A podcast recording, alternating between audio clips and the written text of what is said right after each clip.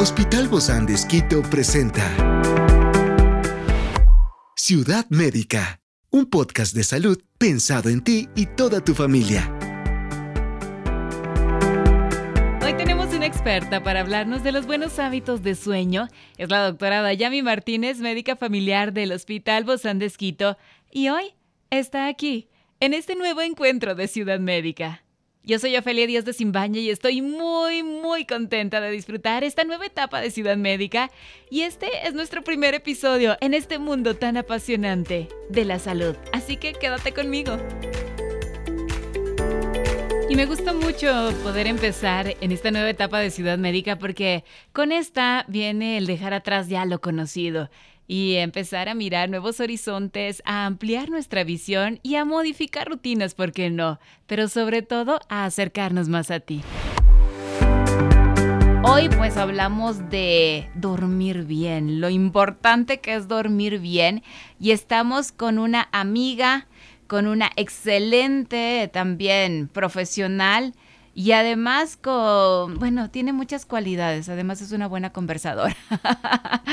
Se trata de la doctora Dayami Martínez, pero le vamos a decir Dayami, que es como ella, ella le gusta. Ella ejerce la medicina familiar también con énfasis en epidemiología. Es amante de los buenos libros y de las buenas conversaciones también, ¿verdad, Dayami? Especialmente de eso último. Creo que eso nos liga mucho a las dos. Seguro. y nos ha unido en esta familiaridad, ¿no? También. Sí. De, cada vez que conversamos en estos temas. Exactamente, y este hobby de, de comunicarnos, pero con, con responsabilidad. Sí, sobre todo porque, porque sabemos que, que, nos hace como romper las barreras, romper los estereotipos, nos acerca más como quienes estamos compartiendo información también. Sí, es la responsabilidad de que el conocimiento debe trascender a la persona. Y entonces creo que esta es una linda oportunidad. Ofelia, gracias por la presentación y especialmente por la invitación. Ah, y bueno, estamos estrenando podcast, ¿no? Estamos estrenando esta nueva etapa de Ciudad Médica que estoy muy, muy, muy contenta, agradecida a Dios. Y gracias, Dayami, por acompañarme en esta nueva faceta también, donde compartimos un poquito más, nos acercamos más a nuestra audiencia y a lo mejor somos más reales en esto, por ejemplo, en este tema del dormir bien, porque muchas personas en estos últimos tiempos están padeciendo el que no puedan dormir. Puede ser que fue a raíz del COVID o a raíz de muchas otras cosas porque se alteraron muchas, muchas estructuras que ya veníamos teniendo en la vida. Definitivamente es un problema vigente, es un problema actual. La pandemia puede decirse que es un gatillo que movilizó, digamos, este problema de salud para que nosotros estemos hoy también hablando de esto. El otro día yo le preguntaba a alguien que cuántas horas dormía, entonces, y, y preguntaba a varias personas, ¿no? Unos dormían cuatro y era su, su su regularidad. Otros dormían seis y para ellos era suficiente. Yo decía, yo soy la que más duermo, yo duermo ocho y, aún si pudiera dormir más, me gustaría dormir más. Entonces, ¿de qué depende esto? no Porque el sueño realmente trae muchos beneficios para nuestra salud. Sí, definitivamente, Ofe, ese tema con el que tú empiezas, creo que es el que es reiterativo. ¿Cuántas horas hay que dormir? Entonces, Está bien que yo duerma, exacto, está bien que yo duerma 4, 5, 6, 7, 10. Las personas que estudian el sueño hablan de que la cantidad de sueño o el número de horas para dormir, pues básicamente es una recomendación. Sin embargo, se sabe que a lo largo de, la vida, eh, pues el número de horas va a ir en reducción. Es decir, los recién nacidos prácticamente se pasan el día durmiendo. El día durmiendo, Exacto. Pero la recomendación es que ya cuando eres adulto hablas entre 7 y 9 horas más o menos. Los adolescentes y los niños necesitan un poquito más de horas, hasta 10 horas se hablan. Entonces, sí es una buena idea hablar así, en recomendaciones globales. Pero también los expertos en sueño hablan de que cada individuo debe reconocer ese sueño reparador porque finalmente no es un momento donde nuestro cuerpo, mientras dormimos, está sin, sin hacer nada, es decir, está desconectado, al contrario, está ocurriendo todo un proceso de renovación. Más conectado que nunca, ¿no creo? Está más conectado que nunca. Y por otro lado, creo que es importante que justo haya sido o no por la pandemia, pues se traiga a, a la necesidad de dormir, porque nos preocupamos por la dieta, nos preocupamos por el ejercicio, entonces también debemos preocuparnos por nuestro sueño. Y sabes que yo creo que algo importante es que como el sueño trae muchos beneficios para la salud y uno de ellos es justamente que favorece que nuestro sistema inmunológico también esté más fuerte. Así, la bondad y las necesidades que tiene el cuerpo para dormir son muchas. Esta que estás mencionando del sistema inmunológico tiene que ver también con todo el eje hormonal y toda mm. la, secreción en el cuerpo de distintas sustancias que son importantes para mantener el equilibrio de nuestra salud cardiovascular.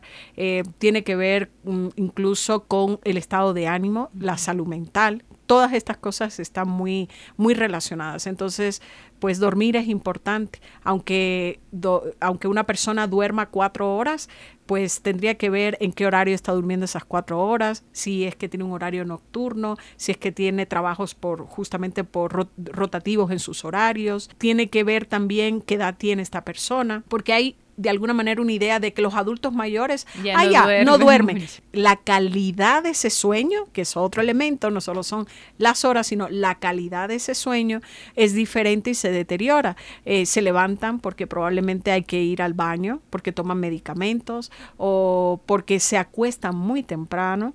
Y entonces justamente a las 5 de la mañana o a las 4 de la mañana o a las 2 de la mañana se levantan. Personas que dicen, bueno, yo tengo insomnio porque no puedo dormir. O sea, llega la noche y estoy con, empieza la ansiedad de que ya se llega la noche y ahora cómo voy a hacer para dormir.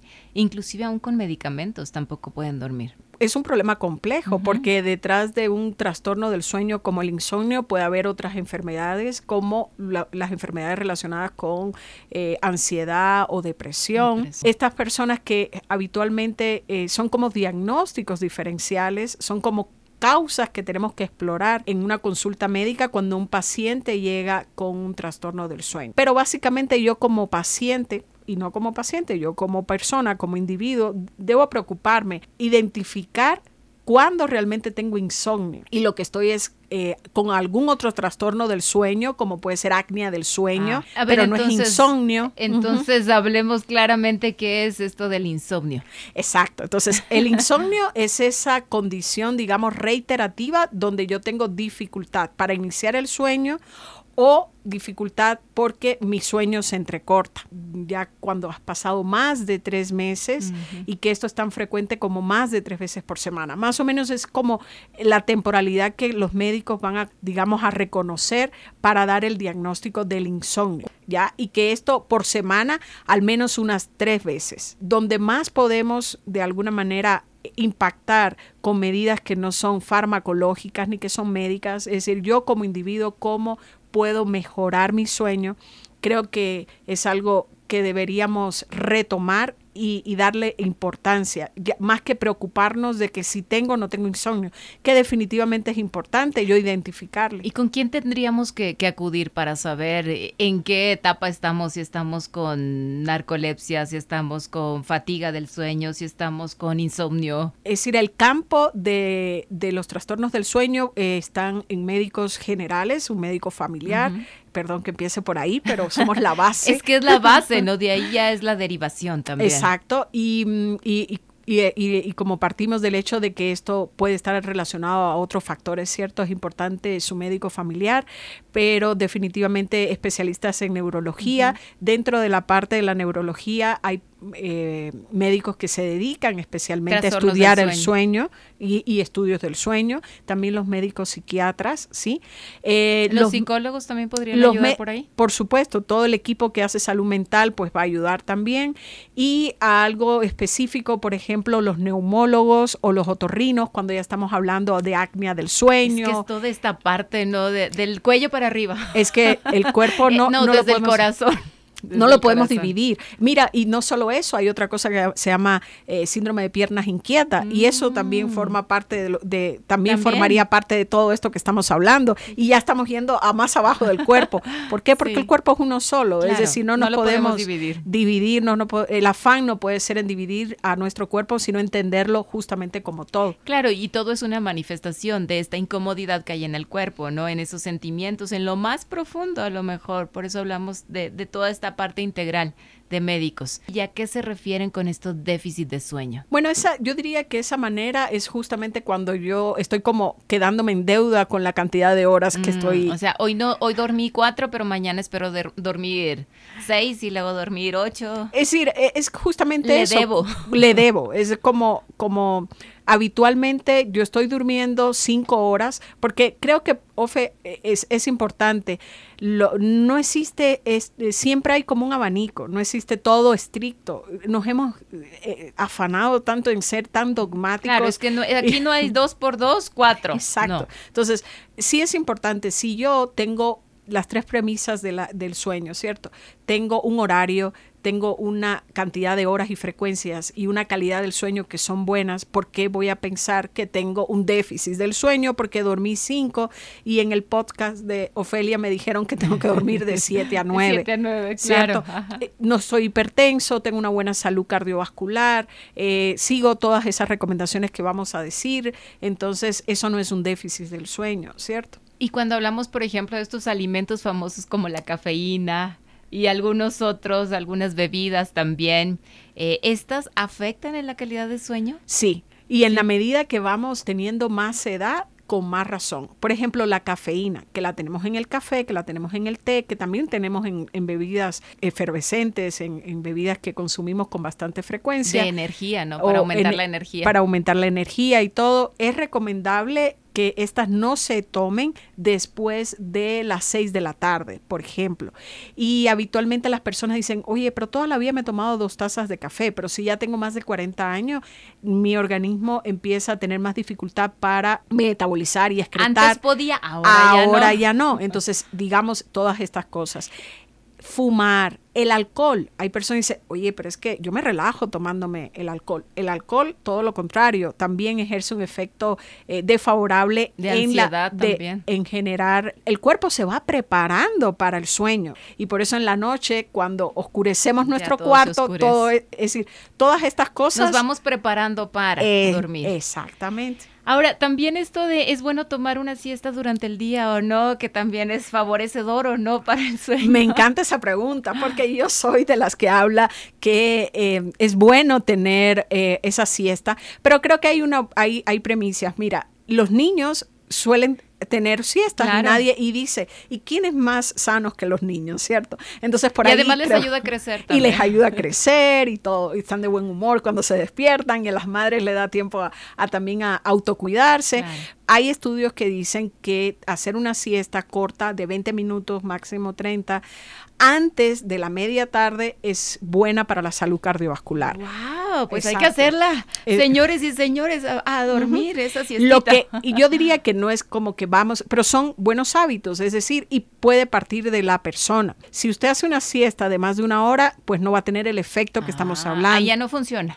Si hace una siesta a las 6 de la tarde, pues tampoco es una buena opción, porque es que ya me voy a ir preparando para dormir. Por eso se habla de esta siesta cortita. A eh, eso de las es- estamos hablando de las 12, de la 1. después de la comida. De, exacto. Ay, qué rico. Entonces es como, como, sí es. La sí tuve hay. en algún momento, ya no la tengo. Ya no. ¿Tú, tú la tienes? Eh, no, pero quisiera, pero la- realmente se las recomiendo en mi consulta con mucha frecuencia a los adultos mayores. Y les funciona. Y yo creo que sí le funciona, porque habitualmente le toman como algo negativo, porque la, a veces quienes sus cuidadores dicen es que se queda dormido después de comida. Entonces, más bien hay que tratar de rescatar lo positivo. Está bien que se quede dormido, pero lo que tenemos que tratar de ayudarles es que no duerman mucho. 20 minutos. Qué lindo haberte tenido aquí. Muchas gracias, doctora Dayami Martínez, médica familiar del Hospital Bozán de Esquito. Hasta la próxima. Hasta la próxima, a dormir bien. Ofe. Ay, a dormir. Vamos a dormir.